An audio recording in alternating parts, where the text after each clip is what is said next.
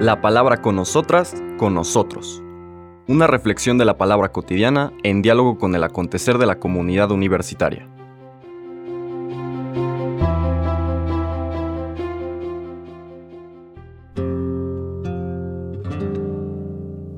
Hola, buenos días. Bienvenidas, bienvenidos a la palabra con nosotras, con nosotros.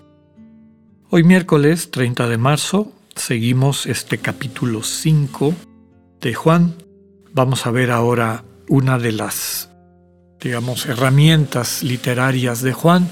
Juan casi siempre tiene una escena que normalmente es una curación, una muestra de, del poder de Dios en Jesús que transforma la vida de las personas para bien. Otros que no entienden qué pasó juzgan a Jesús, lo maltratan, inclusive quieren matarlo. Y después una explicación larga de Jesús del sentido de ese signo que acaba de hacer. De hecho, el meollo de todas estas lecturas de Juan, de los doce primeros capítulos de Juan, el libro de los signos, son estos discursos largos de Jesús, llenos de mucha enseñanza, de mucha densidad teológica, podríamos decir, mística. En estos versículos 17 al 30 nos vamos a acercar a uno de estos discursos.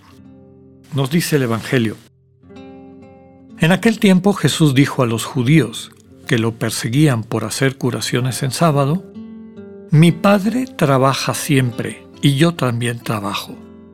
Por eso los judíos buscaban con mayor empeño darle muerte, ya que no solo violaba el sábado, sino que llamaba Padre suyo a Dios, igualándose así con Dios. Entonces Jesús les habló en estos términos. Yo les aseguro, el Hijo no puede hacer nada por su cuenta y solo hace lo que le ve hacer al Padre. Lo que hace el Padre también lo hace el Hijo. El Padre ama al Hijo y le manifiesta todo lo que hace. Le manifestará obras todavía mayores que estas para asombro de ustedes. Así como el Padre resucita a los muertos y les da la vida, así también el Hijo da la vida a quien Él quiere dársela. El Padre no juzga a nadie, porque todo juicio se lo ha dado al Hijo, para que todos honren al Hijo, como honran al Padre. El que no honra al Hijo, tampoco honra al Padre. Yo les aseguro que quien escucha mi palabra y cree en el que me envió, tiene vida eterna y no será condenado en el juicio, porque ya pasó de la muerte a la vida. Les aseguro que viene la hora y ya está aquí en que los muertos oirán la voz del Hijo de Dios y los que la hayan oído vivirán. Pues así como el Padre tiene la vida en sí mismo, también le ha dado al Hijo tener la vida en sí mismo, y le ha dado el poder de juzgar porque es el Hijo del Hombre. No se asombren de esto, porque viene la hora en que todos los que yacen en la tumba oirán mi voz y resucitarán los que hicieron el bien para la vida, los que hicieron el mal para la condenación. Yo nada puedo hacer por mí mismo.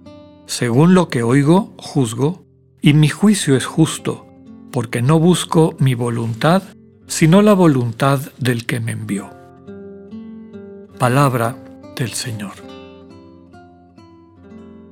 Ya vemos en este discurso que es respuesta a la reacción negativa de las autoridades religiosas ante la curación de Jesús, del paralítico, de la fuente de Bethesda.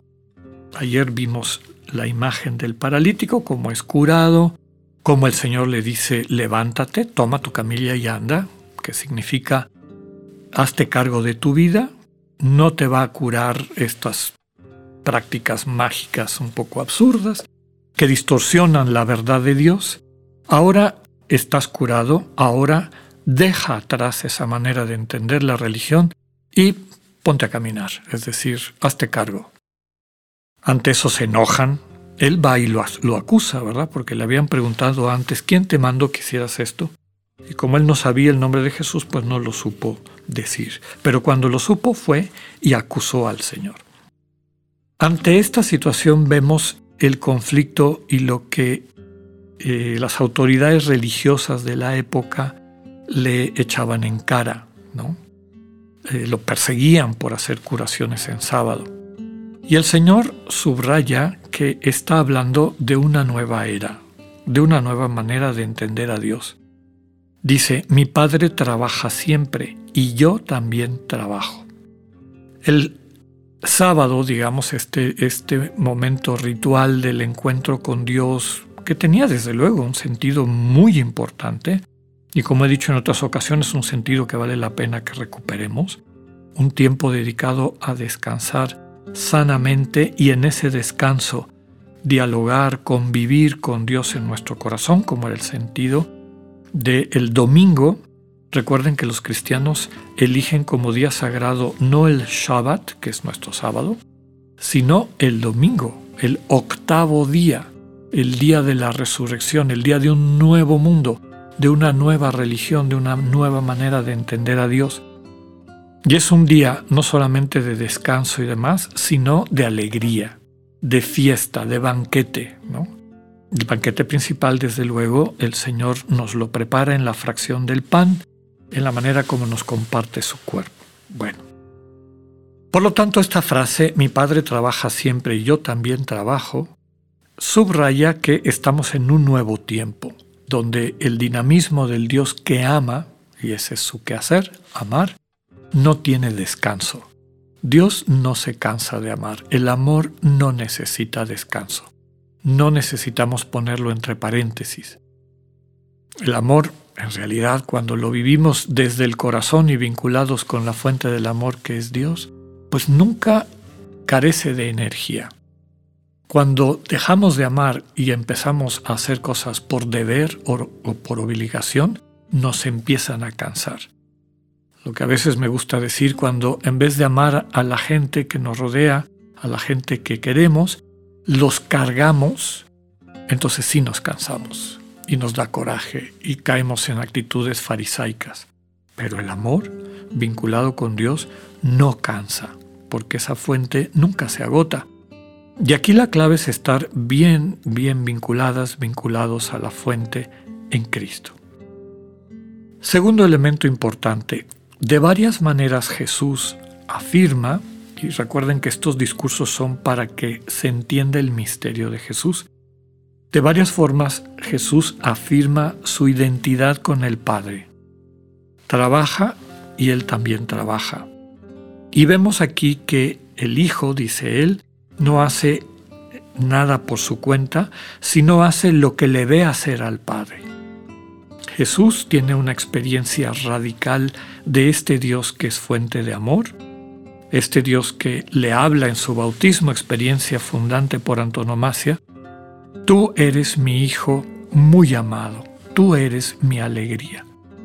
Eso que el Señor Jesús vivió, esta manera como Dios lo sostiene, le da vida, le muestra su identidad y vocación, es la manera como el Señor se relaciona con nosotros. Por eso, quien ve a Jesús ve al Padre, en esta actitud de el amor que no tiene fin. Y ese amor tiene la capacidad de hacer dos cosas que eran atributos solo de Dios. Uno, juzgar, es decir, decir que está bien y que está mal. Y segundo, el dar la vida o quitarla. Y aquí está subrayando el Señor una y otra vez, el juicio me lo ha dado mi Padre y yo tengo el poder de restituir la vida. Y aquí lo pone todavía más dramático. Desde luego que el paralítico es símbolo de quienes están paralizados en la muerte, en la muerte de su espíritu. Y el Señor tiene la capacidad de sanarlos y levantarlos e invitarlos a que empiecen una nueva relación con Dios, una nueva, ahora sí, religión y no ideología.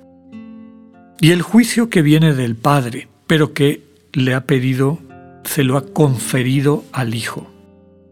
Recordemos que juicio justo, etcétera, tiene mucho que ver con no solamente el decretar lo que está bien y está mal, sino hacer que lo que debe estar bien pueda llegar a estar bien con la ayuda de Dios, con su gracia. Dios nos justifica.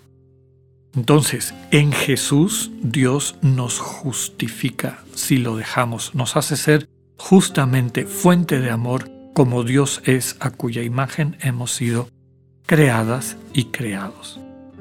Aquí la invitación es esa, ponernos en las manos de Jesús, que es nuestro camino a la vida plena. Que así sea, que tengan un buen día, Dios con ustedes.